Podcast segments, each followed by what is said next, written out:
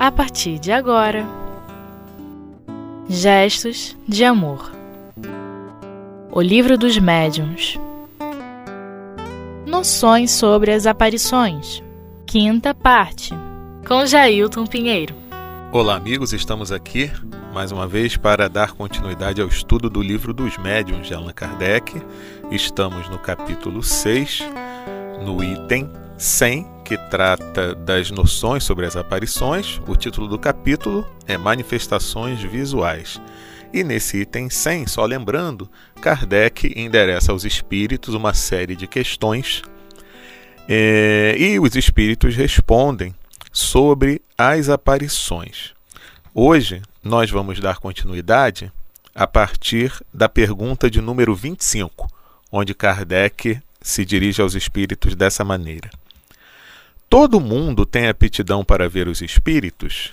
E respondem os espíritos: Durante o sono, sim, mas não no estado de vigília. No sono, a alma vê sem intermediário. Na vigília, ela se encontra sempre mais ou menos influenciada pelos órgãos. É por isso que as condições não são exatamente as mesmas. Então aí já tem uma coisa muito interessante para a gente analisar, né? Porque a pergunta de Kardec é: todo mundo tem aptidão para ver os espíritos? E os espíritos dizem que durante o sono, sim. E a gente reforça aquela ideia que a gente esquece, muitas vezes a gente se esquece de que somos espíritos. Estamos encarnados temporariamente num corpo, mas somos espíritos imortais. Então, todos nós, quando estamos dormindo, nos desligamos parcialmente do corpo. Então, o espírito se vê envolvido com o seu perispírito, temporariamente liberto do corpo, continua ligado a ele, mas por um laço fluídico, vamos chamar assim. Mas ele tem a capacidade de se emancipar do corpo, o espírito, e entrar em contato com outros espíritos no mundo espiritual. Esses espíritos com os quais ele vai se encontrar podem estar desencarnados ou igual, iguais a ele encarnados, também libertos parcialmente do corpo no momento do sono. Então, todo mundo tem a possibilidade de entrar em contato com os espíritos, meus amigos. Só que a gente não se lembra sempre disso. Em alguns momentos a gente se lembra através de sonhos que nós tivemos. Mas nem sempre nós nos lembramos do sonho, não é verdade? E mesmo assim, Quantos de nós não atribui aos sonhos um monte de, de histórias que não tem nada a ver com a realidade, né? E até mesmo, muitas vezes, quando nós voltamos ao corpo, o registro dessas informações que nós tivemos no plano espiritual, elas não são registradas de forma tão correta. Então, lembremos-nos sempre, somos espíritos imortais. Então, todos nós aqui, como dizem os espíritos, temos a capacidade de ver os espíritos, pelo menos durante o sono, sim. Agora, enquanto acordados, aí já é outra história, né? Porque é como os espíritos dizem aqui, né? Na vigília, essa capacidade, essa aptidão é mais ou menos influenciada pelos órgãos. É por isso que as condições não são exatamente as mesmas. Então aqui é, nós já temos uma, uma outra situação, né? que a gente costuma dizer quando estudamos a, a, a mediunidade, a questão da mediunidade dentro da doutrina espírita, que a mediunidade ela está radicada no organismo. Então, aquele que quando reencarna, aquela pessoa quando reencarna, ela já tem no seu corpo físico a propensão para determinadas características mediúnicas ou não. Né? Então já nasce com a pessoa. Na pergunta 26, Kardec diz o seguinte aos espíritos: A que se deve a faculdade de ver os espíritos durante a vigília? E a resposta: Esta faculdade depende da organização física. Então, um reforço aqui que os espíritos fazem ao nos dizer, ou a dizer a Kardec, que tudo está no organismo. E continuam. Ela se deve à faculdade maior ou menor que tem o fluido do vidente de combinar-se com o do espírito. Outra vez, os espíritos falando sobre isso, né?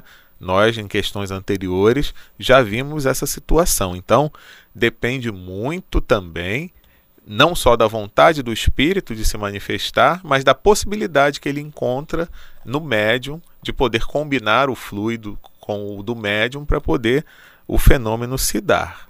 Assim, continuam os espíritos, não basta ao espírito querer mostrar-se.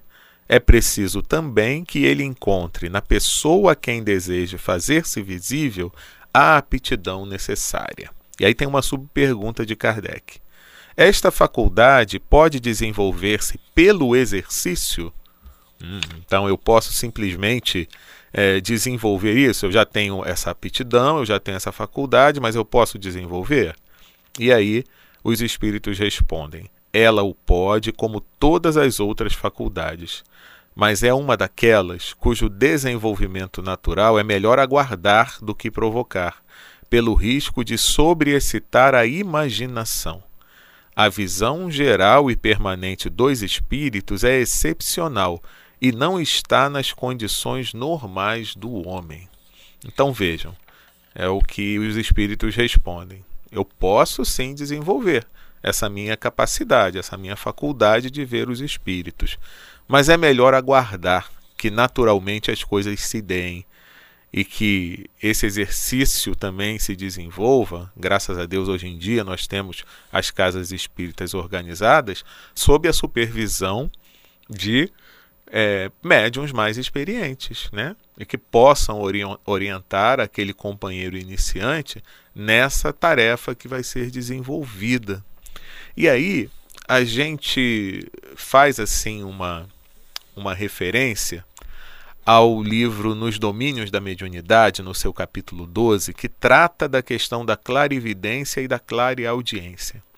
Nesse capítulo, bom, o livro todo é uma maravilha, né? Mas nesse capítulo em especial, muitas das questões que foram trazidas aqui nesse item 100 do livro dos médiuns estão bem detalhadas e exemplificadas por André Luiz no livro Nos Domínios da Mediunidade. Né? E aí é muito interessante que a gente fez algumas reflexões né, sobre essa questão do desenvolvimento dessa faculdade de, da vidência, né, da, da aptidão de ver os espíritos. E, e, lendo esse capítulo de André Luiz, a gente se deteve num, numa frase que um dos mentores fala a André Luiz, né, no momento em que eles estão observando toda uma reunião onde é, a mediunidade de, de, um grupo sério é observada, né? Por André Luiz, que está ali em aprendizado, e o mentor fala assim: mediunidade é sintonia e filtragem. Então você às vezes tem até a capacidade, você nasceu com ela, você é um médium de capacidade de evidência, mas cada um como responderam os espíritos aqui para Allan Kardec, tem uma possibilidade de visão. Não está na mesma condição. Né? Cada um tem uma possibilidade. Mas mesmo aqueles que têm uma possibilidade semelhante à do outro, se não buscarem a sintonia com os espíritos que estão querendo se comunicar, não vai adiantar nada, né? Ou pelo menos a intensidade da manifestação não vai ser totalmente aproveitada. Então eu, o, o espírito ele está ali pronto para se comunicar, ele tem a capacidade do médium, mas o médium não quer estabelecer a sintonia, então não vai acontecer o fenômeno, ou pelo menos pode acontecer o fenômeno, um médium registrar e o outro que não sintonizou não registrar. E a outra coisa também é a questão da filtragem, né? É, é, quantas vezes, é, em função das minhas possibilidades de visão mesmo física, eu tenho dificuldade de identificar alguma coisa que está à minha frente. Eu vou falar até por mim mesmo. Tirei agora os meus óculos. já era. Eu já não consigo, ó, o tempo que eu estou olhando ali no, no cronômetro para eu poder ter uma referência até que horas eu vou parar aqui o meu estudo, eu já não estou enxergando mais. Então vejam só, a, o próprio olho físico tem essa dificuldade, é uma filtragem, né? E, da mesma forma acontece com o médium. Ele tem a capacidade da evidência, mas não é integral em todos igualmente, né? Eu posso ter uma miopia perispiritual também, né? E não ter a possibilidade de enxergar com tanta nitidez o que está acontecendo no plano espiritual. Ou então é como se eu colocasse uma película, né? Então não tem umas películas aí que, que põe no vidro de carro e que fica quase que tudo preto, tudo escuro. Então a minha visualização não vai ser a mesma de que se tivesse sem a película, né? Da mesma forma ocorre com o, os médiums que têm essa capacidade de, de ver os espíritos, mas cada um num grau diferente. E outra coisa que ele fala, que a visão permanente dos espíritos é excepcional e não está nas condições normais do homem, e que isso pode ser um perigo, porque pode sobreexcitar a imaginação. E, meus amigos, muitos médiums, eles precisam de tempo para irem se adaptando a tudo que eles estão conseguindo perceber e identificar, né? Senão a pessoa fica meio perturbada. Né? Imagina se você. É como André Luiz fala lá nesse livro que nós citamos, né? nos domínios da mediunidade. É como se você abrisse a sintonia no dial do rádio para três, quatro emissoras ao mesmo tempo. Você não ia aguentar aquele monte de vozes, músicas falando ao mesmo tempo, né? E sendo que no caso dos espíritos, é, é, você teria essa possibilidade também. Eu vou estar enxergando não só os bons, mas os maus também, né? Então é uma questão de você ter toda uma adaptação, toda uma regra, uma disciplina para poder você se adaptar ao fenômeno que acontece à sua volta. Bom, vamos fazer agora um pequeno intervalo e daqui a pouquinho a gente continua.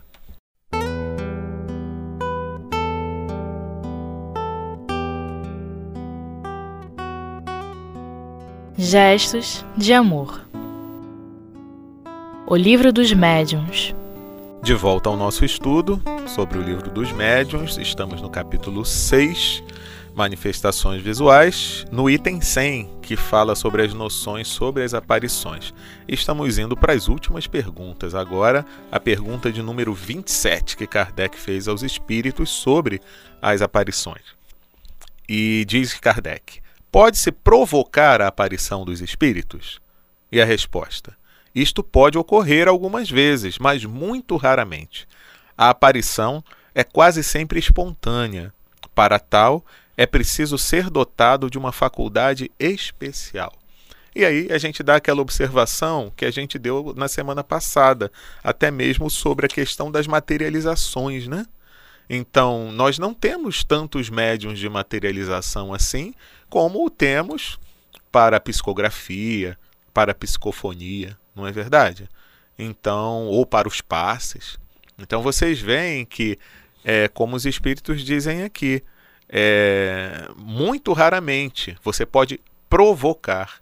Então você não é tão simples assim, né? Você chegar e dizer, vamos fazer agora uma reunião para provocar a aparição dos espíritos. Normalmente se dá de forma espontânea, mas não que não possa acontecer, na é verdade. E a pergunta 28. Os espíritos podem tornar-se visíveis sob uma outra aparência que não a forma humana? E respondem os espíritos: a forma humana é a forma normal.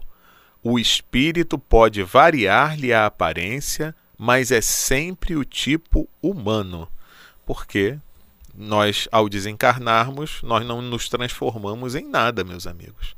Nós continuamos com o nosso pensamento, os nossos sentimentos, da mesma forma que eles existiam enquanto estávamos encarnados.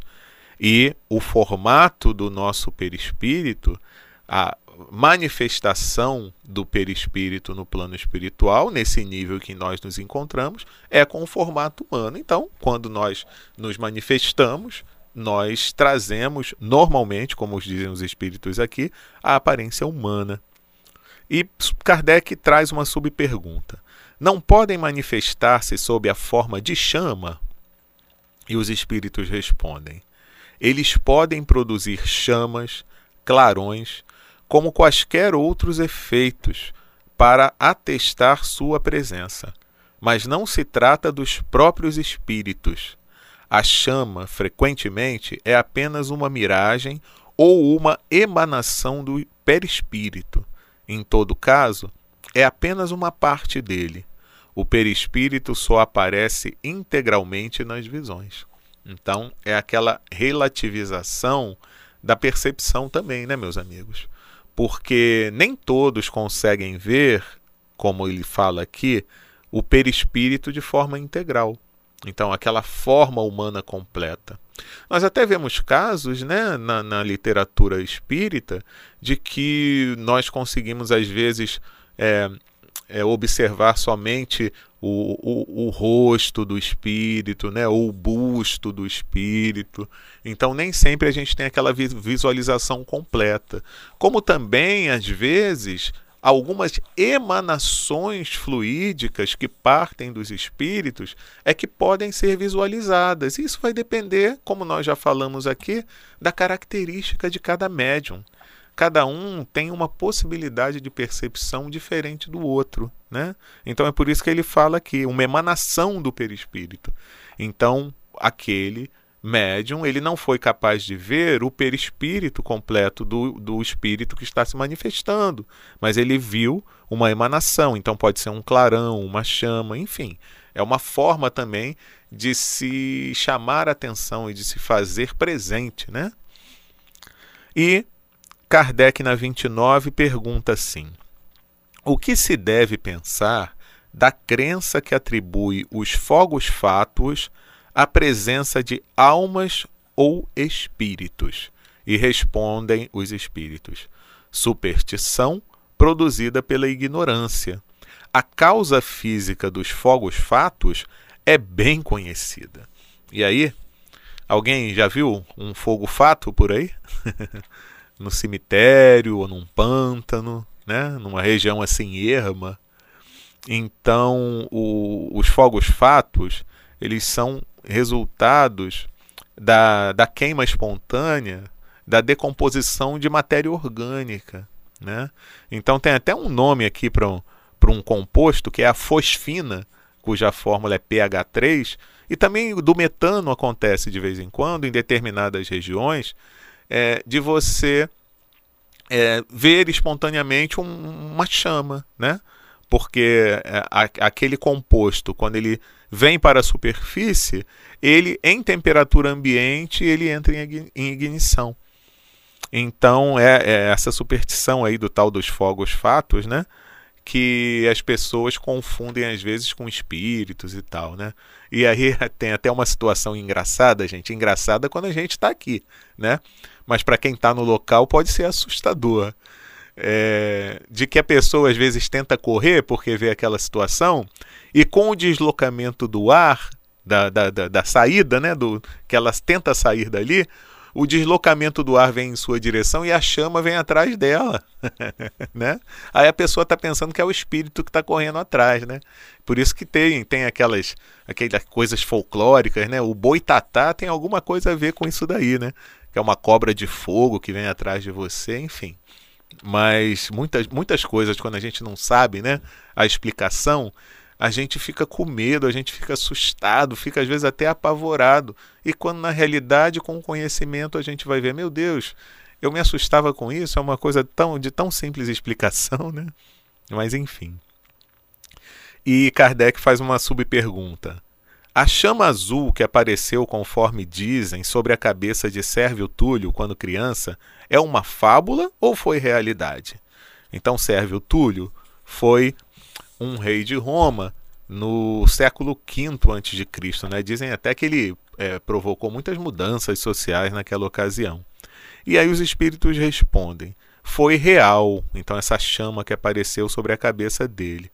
Ela foi produzida pelo espírito familiar que queria dar um aviso àquela mãe que médium vidente percebeu uma irradiação do espírito protetor de seu filho. Nem todos os médiuns videntes veem no mesmo grau, assim como nem todos os vossos médiuns escreventes escrevem a mesma coisa. Enquanto que aquela mãe viu apenas uma chama, um outro médium poderia ter visto o próprio corpo do espírito. Então tá claro, né, gente? E é por isso que a gente não pode também ficar achando que só porque um médium relatou de uma maneira um acontecimento, uma percepção espiritual e o outro de outra, que um está mentindo e que o outro está falando a verdade, não. Os dois podem estar falando o que eles estão conseguindo perceber, cada um dentro da sua possibilidade. Né? E a pergunta número 30, que é a última. Os espíritos poderiam apresentar-se sob a forma de animais? E a resposta: isto pode acontecer. Sempre, porém, apenas os espíritos muito inferiores tomam essas aparências. Em todo caso, seria somente uma aparência momentânea, pois seria absurdo acreditar que qualquer animal verdadeiro pudesse ser a encarnação de um espírito. Os animais sempre são apenas animais e nada além disso. Então não tem como, né? Um espírito do homem vai e incorpora naquele animal e você pensar que o animal está te olhando de maneira diferente porque é um espírito que está ali incorporado. Isso não existe, né?